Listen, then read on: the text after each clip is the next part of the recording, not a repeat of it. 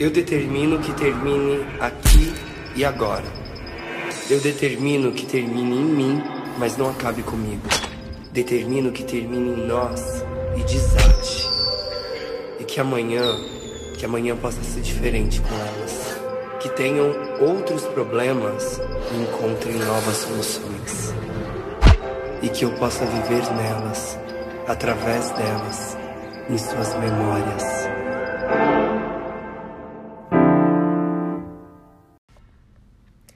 Fala pessoal, aqui é a Simara Conceição e tá começando agora mais um episódio do podcast Quero Ser Dev. Hoje eu vou receber uma mulher incrível para a gente trocar ideia sobre carreira full stack e representatividade LGBTQI+, no mercado da tecnologia é Luana Pimentel, que é desenvolvedora full stack no iFood. Ela nem sabe, mas está em quase todas as minhas apresentações. Quando eu vou palestrar sobre carreiras, ela aparece lá, bem bonita a foto dela como minha mentora. E Luana, chega com tudo, já conta pra gente quem é você. Viado, não tá me ensinando, nem tô sabendo. Arrasou. Beleza, eu sou Luana, eu sou Dev Full Stack desde quando não existia o termo Full Stack, então uh, eu não usei para cartão perfurado, mas eu uh, tô aí na carreira faz uns 15 aninhos. Uh, então é uma estradinha longa que eu tive. Então eu tô, passei por relativamente poucas empresas, fiquei oito anos em uma só, mas fiz bastante coisa lá, mexi com tanta coisa que eu nem, quando eu vou fazer entrevista, eu já resumo só por alguns pontos, senão nem dá para falar. Mas estou aí no iFood faz um ano e dois. Agora esqueci porque a pandemia me confunde a linha temporal aqui. Estou numa outra linha do tempo. Mas são uns três meses aí, um ano e três meses. Parece que foram sete de tanta coisa que acontece ali dentro, mas tá tudo bem. Estou uh, bem. Tô bem cansado também, tô brincando. Uh, mas estamos aí. Sou desenvolvedora basicamente em Java. Uh, e agora faz um, um ano e pouquinho estou uh, me aventurando no Node. Uh, já brinquei com, com Python uh, em alguns um hackathon da vida.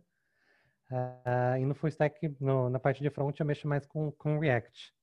Eu mexi com Angular, mas foi no 1.6, então eu falo que eu nem sei Angular mais. Maravilhosa. É, eu falei, eu avisei que ela era maravilhosa.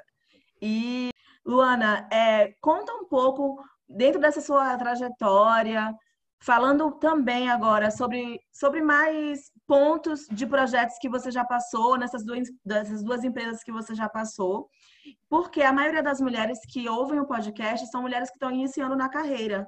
Então, elas se sentem um pouco perdidas às vezes, né? Então, é, o que é ser full stack? Quais as, as hard skills e soft skills que, que elas precisam buscar? E por onde começar? É, conta pra gente.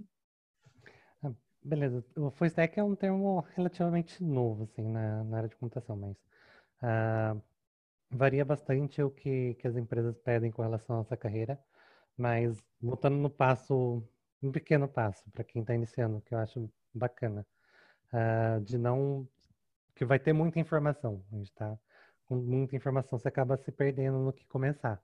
Começa pelo básico, ah, independente de carreira que eu vou seguir, vou pegar uma linguagem. Java é uma linguagem que está, que eu acho que não vai sair de voga tão, tão, tão cedo.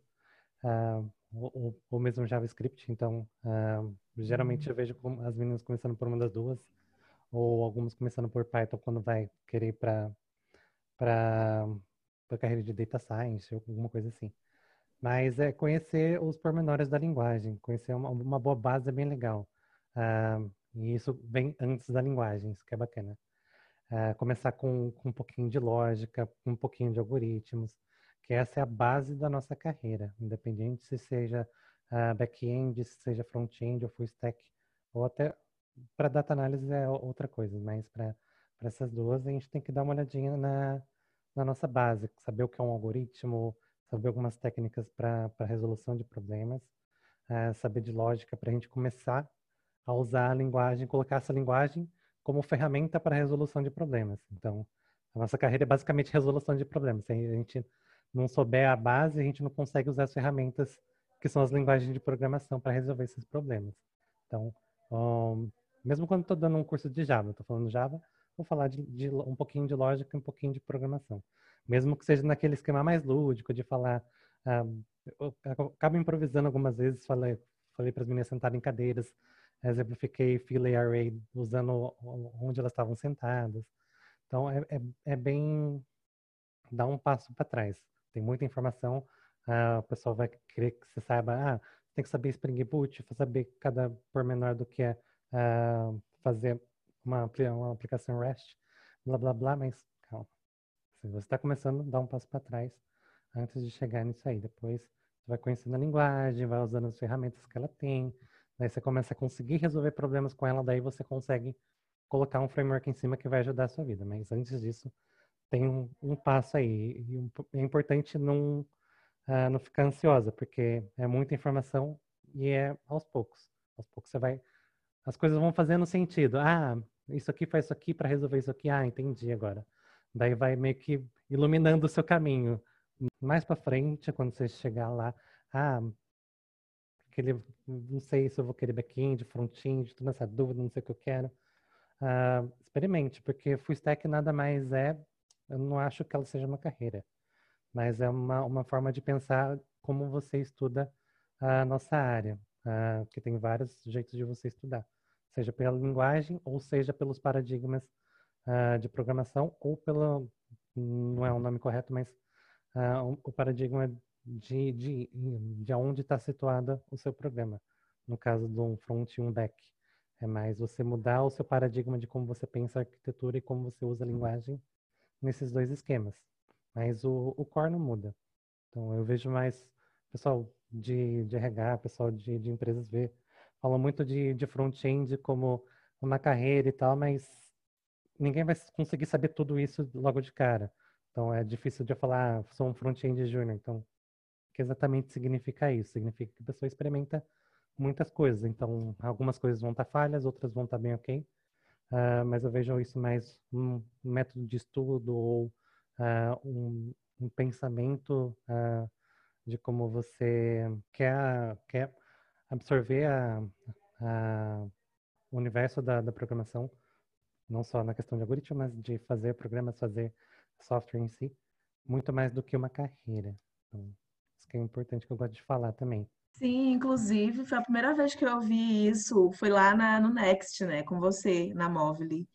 Quando lá na sede do iFood eu fiz aquele curso com você, aquele bootcamp de Java, que era de, de back-end, na verdade, e você disse isso, e é uma coisa que eu guardo e sempre falo, que ser full stack é ter uma mentalidade full stack é pensar num todo, é entender que, que existem aglutinações de uma lógica e de ferramentas e para que o sistema exista, para que o programa exista. Então, é uma coisa que eu guardo sempre e levo comigo, assim, uhum. um dos aprendizados que eu tive com você. E aí, é, vamos entrar num tópico que é mega importante e que, na verdade, tem sido falado aqui nas entrelinhas porque a maioria das convidadas, das meninas que vieram e a gente trocou ideia, são pessoas também que fazem parte da comunidade LGBTQI+. E aí eu quero entrar nesse tópico com você por vários motivos e principalmente pelo mês de junho, da gente celebrar o orgulho e dar voz e ecoar essa voz também na tecnologia.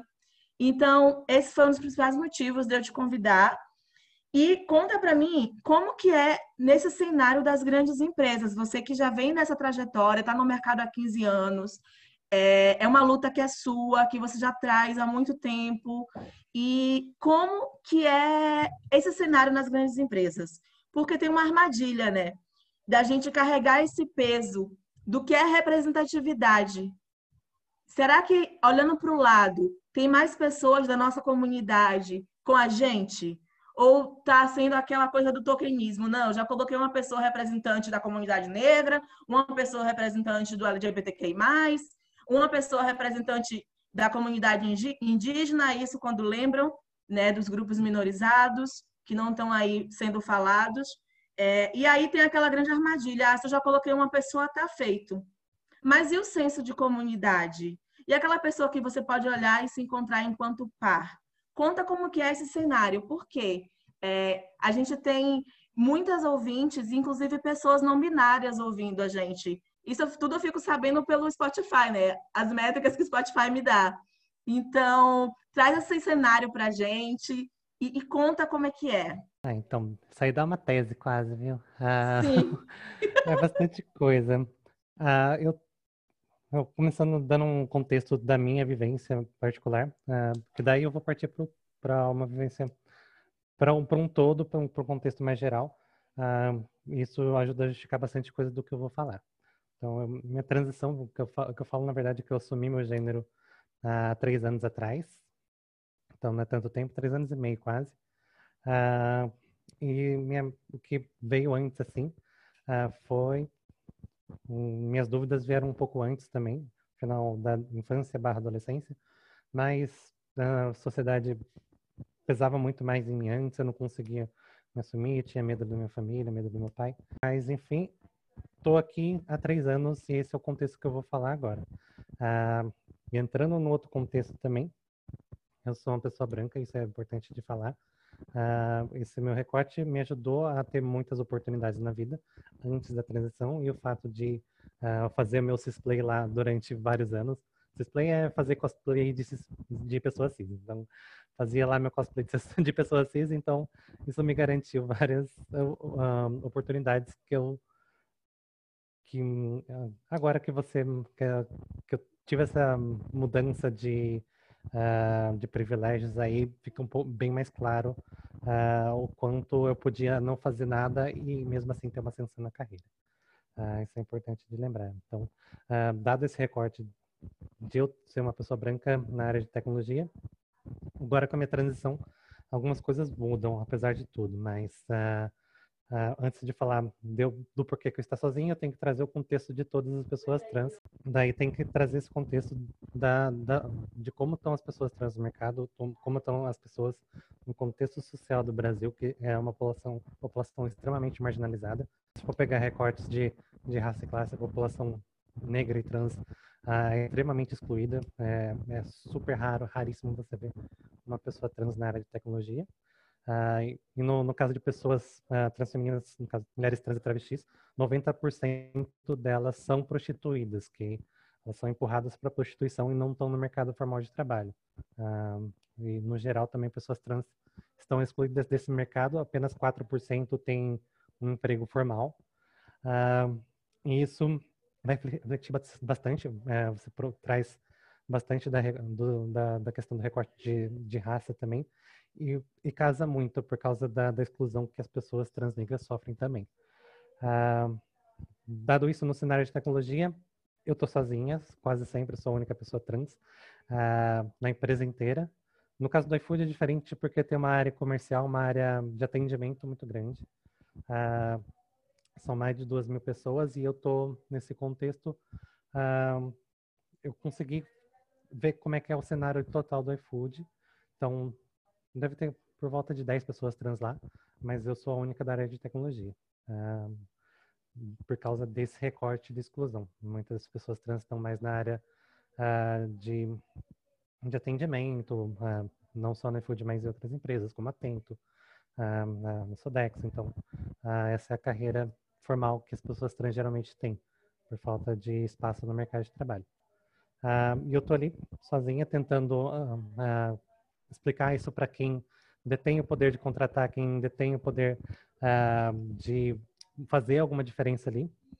Uh, mas eu acabo meio que uh, difícil de falar para as pessoas que não entendem o nosso cenário. para mim mesmo foi foi difícil entender o meu contexto na sociedade, explicar para outras pessoas que não vivem esse mundo é muito mais difícil. Mas eu eu, eu acabo muitas pessoas trans, na verdade, acabam, e eu acho que isso também perpassa o recorte de raça muitas vezes, você acaba sendo representante total da comunidade. Então, você pega o peso, a, a empresa pega o peso de, total da, dessa comunidade e joga sobre você. Uh, não é que seja ruim, mas uh, tem gente que não quer. Uh, no momento eu quero porque eu estou usando um pouco dos meus privilégios para conseguir espaço para outras pessoas. Mas esse peso é muito grande e acaba você tem que trabalhar, tem que fazer tudo para sua comunidade. E se você falhar, toda a sua comunidade falha. Então, todo esse, todo esse eh, peso e responsabilidade está em cima de você. Além de você estar tá sozinha, não tem o que falar dos seus problemas uh, e as suas particularidades, e fica tudo isso em você. Um, por isso que o, minha válvula de escape, uh, vai, a gente, acho que vai ser a sua próxima pergunta, é com relação aos grupos de diversidade. Mas ainda não vou entrar agora, falando mais na área de tecnologia, que eu tenho que trabalhar e, além disso, fazer a, a questão de inclusão diversidade e inclusão uh, da empresa na questão da, das pessoas LGBTI+. Uh, não só isso, mas acaba que a, a, gente acaba, de grupos marginalizados, a gente tem um peso muito maior na, na área de trabalho. Essa responsabilidade sobre a representativa, representação de toda a comunidade, essa questão de que você trouxe, ah, agora você está aí, então a gente está representando a sua comunidade já e está ok. Uh, se bem que o pessoal esquece uh, do porquê que a gente não está ali, não do porquê que eu estou, que é bem diferente da, dos tipos de exclusão que a gente uh, sofre ali, que o pessoal nem, nem liga ou, ou não dá muita importância, do tipo olhares que, que você enfrenta no dia a dia, valorização do seu trabalho, que o pessoal olha com, com um olhar diferente. Esses dias estava tendo uma, os dois meses aí está tendo umas sessões de feedback dá para tem uns pontinhos nos quadros assim, dá para ter uma noção visual do que são homens sendo avaliados por homens e mu mulheres sendo avaliadas por homens. Então, uh, e isso fica bem claro quando você coloca graficamente alguns pontos. Já teve uma pesquisa de diversidade, já deu para ver isso uh, razoavelmente bem ali. Então, uh, é isso que a gente tem que começar. A gente quem luta geralmente são grupos marginalizados porque estão sofrendo ali, mas uh, isso aqui todo mundo tem que enxergar. O, que a gente tem as nossas particularidades e essas particularidades são motivos históricos que essas pessoas oprimem a gente e fazem a gente não conseguindo subir na carreira, uh, ter muita responsabilidade em cima e não, não ter nenhuma promoção, não ter nenhum nenhum avanço na carreira, você só, só tem o ônus, mas não tem o bônus. Então, fica aí, você tem uma jornada dupla, tripla, uh, e, e, trazendo os recortes de classe de novo, que não é o meu caso. Então, outras pessoas têm mais peso ainda, que é uh, trazer o sustento da família em casa. Uh, e isso muitas vezes afeta no seu dia a dia no trabalho. Ah, o pessoal que vai almoçar num lugar super caro assim, mas outras pessoas têm que se preocupar com, com o sustento da casa e não pode fazer isso. E quem está lá dentro já é de classe média não se preocupa com isso. Então tem vários pormenores aí que acaba uh, fazendo a gente ter uh, pesos a mais uh, no, no dia a dia de trabalho. Justamente isso. E aí, agora que a gente já fez esse panorama de realidade, de cenário, é, vamos falar também do que fazer para mudar realidades. Né? E aí você já puxou um gancho, que é a sua participação nos grupos de diversidade. É, traz também essa reflexão das, das suas ações nos eventos e no grupo de diversidade do iFood. Conta pra gente o que é que você tem aprontado para transformar essa realidade e trazer mais pares. Meu sonho é ter um, em toda empresa que eu entro, ter um plano formal uh, de diversidade e inclusão, né? com com alguém liderando essa, essa área e essa área trazer objetivos para a empresa inteira. Né? Porque o que a gente vê geralmente é RH ou uma área específica cuidando disso e as outras áreas não se preocupam porque essa área vai cuidar de tudo. Mas essa é uma responsabilidade global, é, porque não é, não é essa pessoa de RH que vai contratar pessoas, não é essa pessoa que vai atrair pessoas ou entrevistar pessoas, ou vai promover essas pessoas, ou vai fazer um plano de carreira, ou vai olhar para fora da empresa né, e ver o que está faltando no mercado, porque que essas pessoas não estão ali, fazer um plano de capacitação. Então, tem um universo inteiro, uh, uma, uma, coisa bem complexa, bem complexa. Uh, até fiz umas leituras com relação a diversidade e inclusão empresarial, li alguns livros e tal, só para ter uma ideia, uh, para ver o panorama, não só isso que eu li também, mas para ver o panorama de diversidade e inclusão. Uh, no sistema capitalista e como isso a gente pode usar como ferramenta para diminuir ferramentas de exclusão social uh, na nossa sociedade. Então, uh, eu tento fazer esse balanço, porque trazendo um pouquinho uh, de outras áreas, no contexto social, o capitalismo vive das diferenças. Então, isso é importante trazer também, e mas a gente tem uh, que está ali dentro, a gente pode tentar usar ferramentas para tentar diminuir essas diferenças. Uh, apesar da, da área de diversidade e inclusão não ser a melhor ferramenta, é uma delas. Uh, você consegue usar um pouco do, do capital empresarial para conseguir uh, empoderar alguns grupos que são marginalizados. Então, meu papel dentro da empresa, no, no Pollen, que é o nosso grupo de diversidade lá, eu tenho, tento fazer esses dois meios. Uh, fazer a empresa entender uh, o, o que seria diversidade e inclusão no contexto empresarial, trazer os pontos de ação que são necessários para trazer um, uma mentalidade global da, da gestão da diversidade e inclusão na empresa, uh, que isso tem teorias, vem desde, tem mais de 10 anos, deixa eu ver, 2004, não sei somar, 16 anos aí. Uh, então, é um, uma área que é recente, mas não é tão recente. Uh, eu já fazia parte de grupos assim desde quando não tinha esse nome. Quando o pessoal falava que era, como é que falava? Área de terceiro setor das empresas. Uh, então fazia isso desde que eu comecei a faculdade. Mas fui me, me, me interessar mais a fundo agora uh, nesses últimos anos.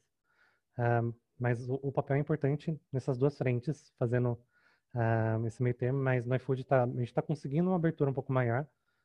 entrou um VP novo na área de, de People lá, que está começando a olhar um pouco mais global e tentando trazer essas ações para alguns grupos marginalizados. Então tá começando a andar umas ações bem bacanas de, de começar a olhar capacitação, uh, olhar parcerias com a comunidade, uh, ver a comunidade de tec tecnologia de pessoas negras, não só de tecnologia, mas de outras coisas, uh, ver grupos que tentam inserir mulheres no mercado ou pessoas LGBTI+, ou bancos de currículos de grupos minorizados.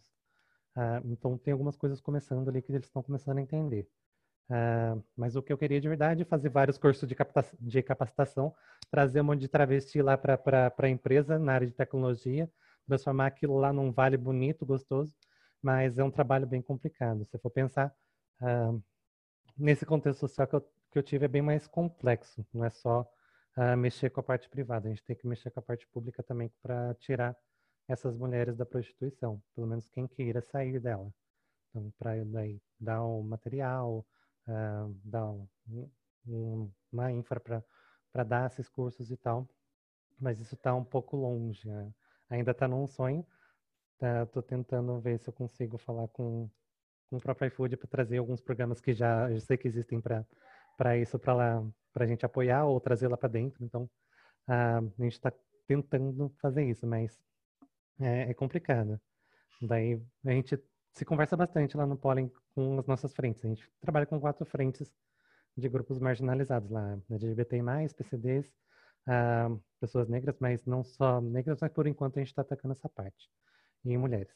Então, a gente conversa bastante, mas é os mesmos dramas, com cada um com suas individualidades. Daí é complicado fazer as pessoas entenderem isso. Então, na área de tech é ainda pior, porque você nem consegue trazer mulheres para ter visibilidade, para ter o trabalho valorizado. Você nem consegue inserir pessoas negras no mercado.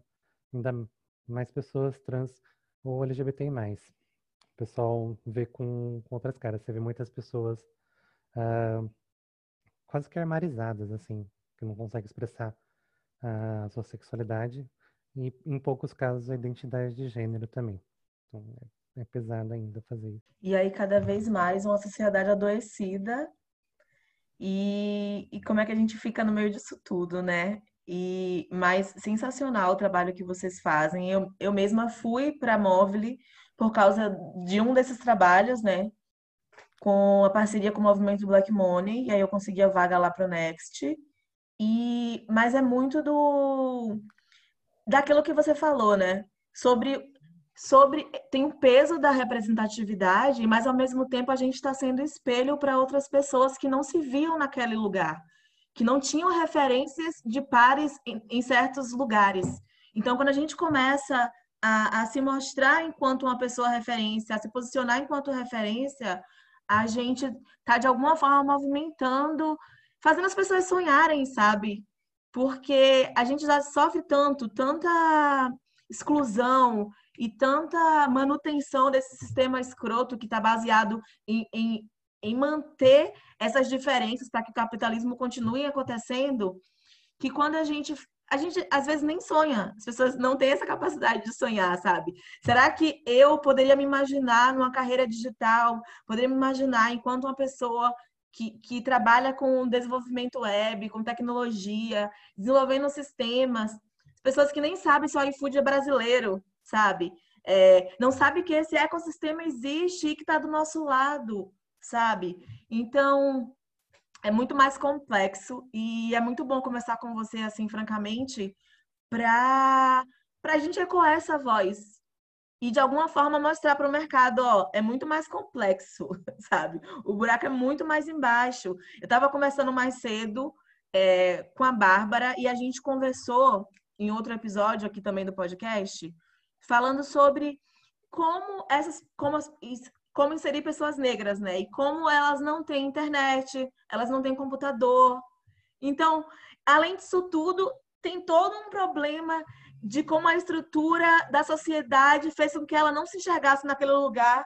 Então, ela não tem autoestima, ela não teve uma base na escola, porque na escola ela é menos estimulada na educação infantil. Então, ela não tem estímulo, ela não tem estímulo, ela não tem autoestima, ela não tem a infra, né, que você citou, ela não tem computador, ela não tem internet, sabe? Como é que a gente transforma isso? Então, essa parte dos programas educacionais, é, eu acho que, que, são sensacionais, de mais encontros. Tem uma coisa da Móvel também que eu gosto muito, eu acho que a iFood faz também, que é open door, né? De fazer as pessoas entrarem na empresa, e, e, foi sensacional quando eu fiz, porque eu tirei um monte de foto lá no iFood, ficava tirando foto, postando. E era sensacional porque eu sou do interior da Bahia. Então, assim, você imagina em Alagoinhas, as pessoas vendo as minhas fotos, eu no iFood, sabe?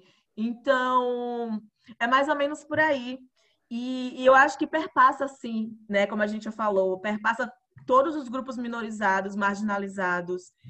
É, tentar resolver reduzir o mínimo de dano. Eu acho que nem é resolver, é a gente tentar reduzir esses danos que são mais psicológicos e são mais de acesso, para daí a gente partir para a educação e, e, fazer com que as pessoas entendam que é sim, é o lugar dela sim. É o lugar, sim, de pessoas trans na tecnologia, de pessoas negras, de pessoas indígenas, pessoas quilombolas, pessoas é, de comunidades ribeirinhas, porque a tecnologia, se ela tem um motivo de existir, é para transformar realidades, né? E eu lembro que eu participei, eu fui convidada para ser mentora do São Paulo Tech Week. Não é São Paulo Tech Week. São Paulo. Startup Weekend. Startup Weekend. Legal. O São Paulo Tech Week foi aquele evento que eu te convidei para palestrar. Mas fui convidada para o Startup Weekend, a edição LGBTQI. E foi um dos dias que eu mais me emocionei aqui em São Paulo. E na minha trajetória também na tecnologia. Porque foi um lugar onde eu encontrei pela primeira vez é, mais pessoas trans negras, mulheres trans negras juntas. E ai, Simara, muitas eram três. E eu fiquei, eu fiquei feliz demais, porque eu nunca tinha visto, sabe? E já, for, já formei um grupinho assim, a gente já tava assim, as, as quatro juntinhas assim, se acolhendo. Porque é isso, sabe? E aí, é, nesse processo de manutenção, de, de falar de educação, de mudança de mentalidade, traz essa reflexão para a gente também, como que isso nem está na nossa pauta, mas eu acho que tá, acho que nosso papo está encaminhando para isso, né? Para a uhum. gente falar como que, como que mudou isso para você, sabe? Enquanto, enquanto se entender nesse lugar de privilégio e depois perceber que não tem, não tem mais esse lugar de privilégio, como foi essa mudança de mentalidade, de conseguir olhar a dor do outro, sabe? E, e, e tentar, de alguma forma, contribuir para que essa mudança de realidade aconteça. É, é, minhas coisas foram desde pequenos. Meu pai é uma pessoa execrável, uh, ele é racista, homofóbico, LGBTfóbico de maneira geral, uh, machista. Já praticou várias violências com a minha mãe. Então, uh, esse era o meu o projeto de vida dele, me transformar nessa pessoa. Então, passar esses essas questões uh, para mim nessa nessa época. Daí eu ficava confuso com várias coisas e tal. Meu pai tinha um bar no centro da cidade, então passava todo tipo de gente lá. Uh, passavam travestis, passavam uh, o que o pessoal chamava de trombadinha, que era menores abandonados que sobreviviam roubando algumas coisas e pedindo comida. Então, isso me deu um, um, panorama muito, muito cru da realidade uh, nossa, mas era no interior de uma cidade, não era uma dimensão tão grande, mas dava uh, para entender o, os, os pormenores do, do, das relações sociais que a gente tem. meu pai era metalúrgico, então se aposentou quando eu tinha uns quatro anos e desde então trabalhando no bar. Daí o bar meio que foi minha, minha universidade para entender as relações uh, entre as pessoas, relações entre classes, entre as relações entre as raças, entre as, todos, uh, muitos recortes, tirando uh, o recorte LGBT, por falta, muita falta de representatividade e muita exclusão no caso. Então, exemplos de pessoas trans na, na década de 90 são exemplos ou muito caricatos ou muito uh, excludem, exclu, é, tratados de forma muito excludente, que eram as travestis, que era o mais próximo que eu tinha de identificação ali naquela época. Um, mas era, era difícil você se espelhar no, em alguém que todo mundo despreza. Então você acaba se confundindo bastante ali, mas para não fugir tanto, uh, fui construindo as, as, os meus próprios questionamentos nessa época e uh, enfrentando todo o que meu pai tinha como projeto de vida para mim. Daí uh, eu reproduzia várias coisas, várias questões de racismo e machismo, mas eu tive sorte de encontrar algumas pessoas que me orientaram em alguns pontos. Uh, a primeira vez que me falaram sobre racismo foi quando eu falei alguma coisa escrota, eu tinha uns 10 anos de idade, uh, no bar, e um, um homem negro me falou, me corrigiu. Foi a primeira vez que que eu, eu tive essa primeira, esse primeiro contato que aquilo não era legal. Depois foi, foi, um processo de desconstrução e tal, uh, até que eu cheguei na, na universidade e, e, essa discussão era muito mais aberta. Então, eu consegui expressar uh, as coisas que eu tinha como preocupação ou que não fazia muito sentido para mim, as pessoas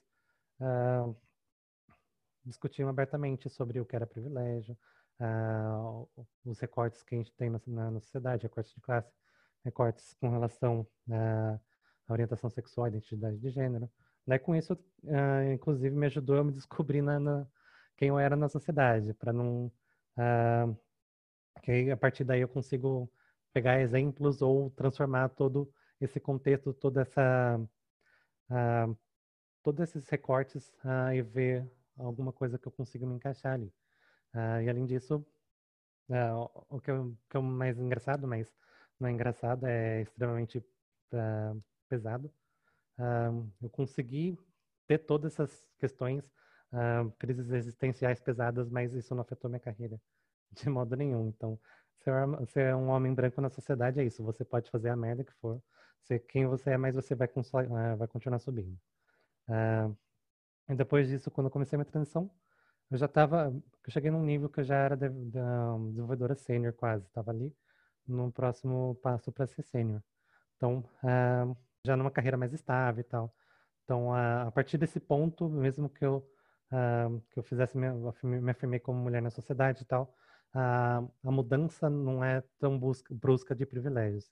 eu perdi várias coisas de pessoas que não, acreditam no meu trabalho ou que corrigem o trabalho que eu, que eu mesma fiz, tentando me explicar meu, meu próprio trabalho. Isso acontece mas não de uma forma tão explícita quanto eu vejo com outras meninas.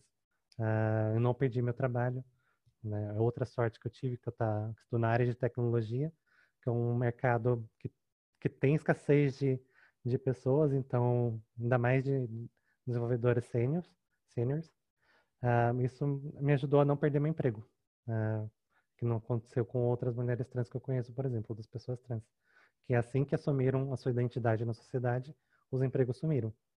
vai parar de acontecer. Uh, um, um, exemplo que eu dou com, com uma pessoa que fez a transição, tipo, um ano depois de mim, uh, tinha mais ou menos o emprego certo, o emprego sumiu, uh, morava num lugar razoável, tiraram, uh, do lugar uh, e ficou sozinha no mundo. Então, mesmo com, com perdendo vários privilégios, eu consegui manter muitas coisas que muitas pessoas trans não têm.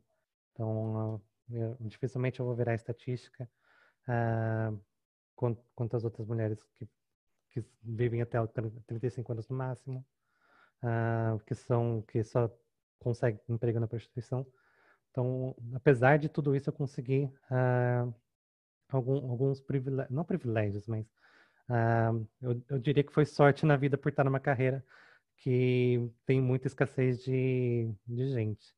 Uh, isso me ajudou. Por isso que eu falo que eu estou usando isso para empoderar outras pessoas, porque acho que é um pouco, um pouco do meu dever, porque outras pessoas morreram para conseguir uh, todas as coisas que, que as pessoas trans têm agora, não só pessoas trans, mas pessoas LGBTI no geral.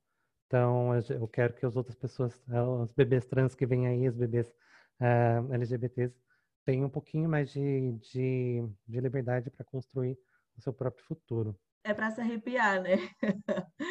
é muito, porque é muito, muito poderoso. Essa sua fala é muito poderosa porque morreram e continuam morrendo, né? E se não mataram é, diretamente, continuam matando indiretamente. E é muito doloroso, mas também é, é libertador, porque a gente está aqui, a gente continua viva, você está viva.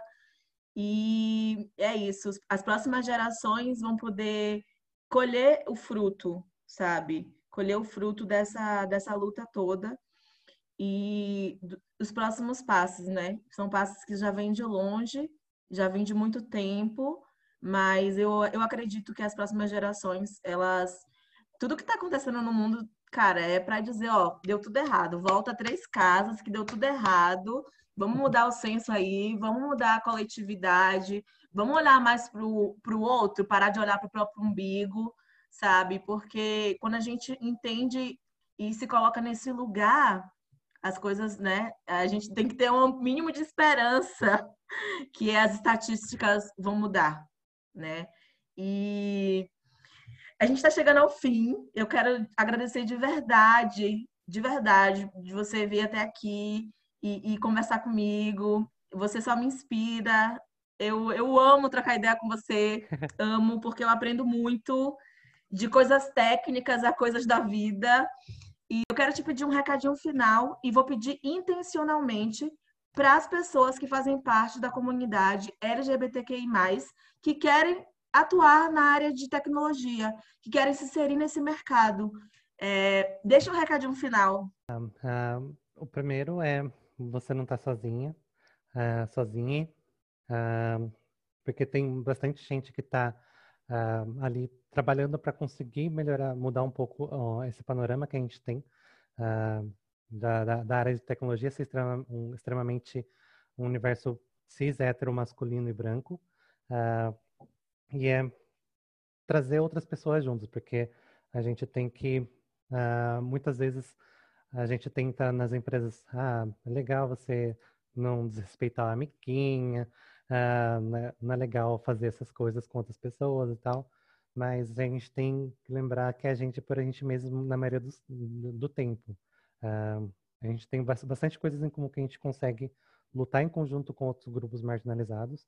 Ah, então, procurem outros grupos também, porque tem coisas que são comuns, tem coisas que são não comuns, mas um, uma ajuda a fortalecer a outra pessoa. e procurar também comunidades que já tentam fazer esse trabalho. Tem a, a Todas as Cores, que é a maior meetup da América Latina para pessoas LGBTs, por exemplo. Tem a Todes, uh, que não faz trabalhos de tecnologia, mas em, tenta empoderar a comunidade LGBT como um todo, no país inteiro. Uh, e procurar ser, uh, procurar outras pessoas que já estão lá dentro. Mas por isso eu queria dar um recado para as pessoas que estão lá dentro também. eu sei que é foda, Sei que é, Eu sei que é difícil, uh, mas a gente tem que tentar deixar o ambiente mais seguro para para as bebês LGBTs que estão tentando entrar na carreira. Então, depende um pouco da gente também uh, desconstruir e fortalecer a abertura de alguns espaços, uh, trazer mais programas de uh, para qualificar pessoas LGBT+, uh, trazer conversas no espaço, para deixar o espaço mais seguro, desde usar nome social na portaria ou na, na empresa inteira, ou falar sobre uh, benefícios da empresa para conseguir uh, que casais, casais homoafetivos consigam seus benefícios. Então, depende de quem está lá também para construir esses espaços. Eu sei que é difícil, não deveria ser isso, mas uh, é isso que, que a gente tem. A gente depende muito da gente mesmo. Tem muitos aliados que são legais e tal, mas a gente precisa se fortalecer e não se esconder lá dentro. Ai, super obrigada, super obrigada por topar esse convite. Ah, eu sempre gosto de falar com você. Você me inspira também com, com as várias coisas que você faz ah, por várias comunidades, não só ah, a comunidade negra, mas você traz discussões extremamente relevantes em todos ah, em todas as, as áreas. Ah, isso dentro da área de tecnologia, isso é super importante, porque a, a, a tecnologia é um instrumento muito forte de, de modificação social. Então, ah, se a gente conseguir empoderar as outras pessoas, ah, o mundo consegue uh, mudar junto também. Sim! Sim! E esse foi mais um episódio do podcast Quero Ser Dev. Um episódio cheio de orgulho bem colorido. Continua com a gente e vamos compartilhar, vamos espalhar orgulho.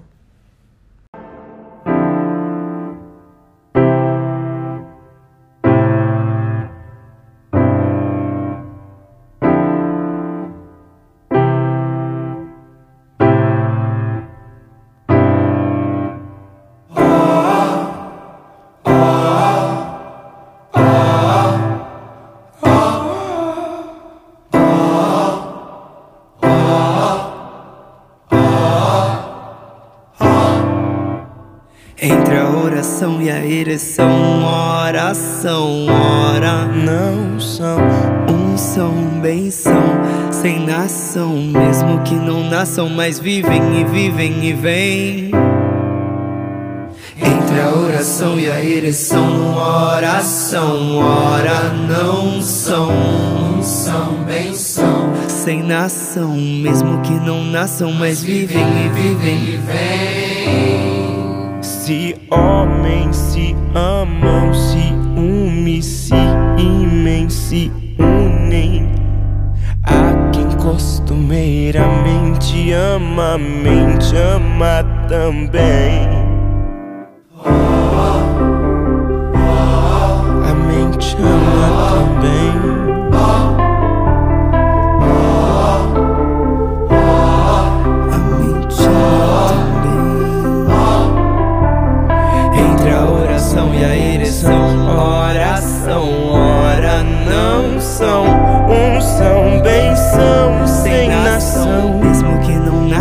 Mas vivem e vivem e vêm. Se homens se amam, se unem, se imem, se unem. A quem costumeiramente ama, mente ama também.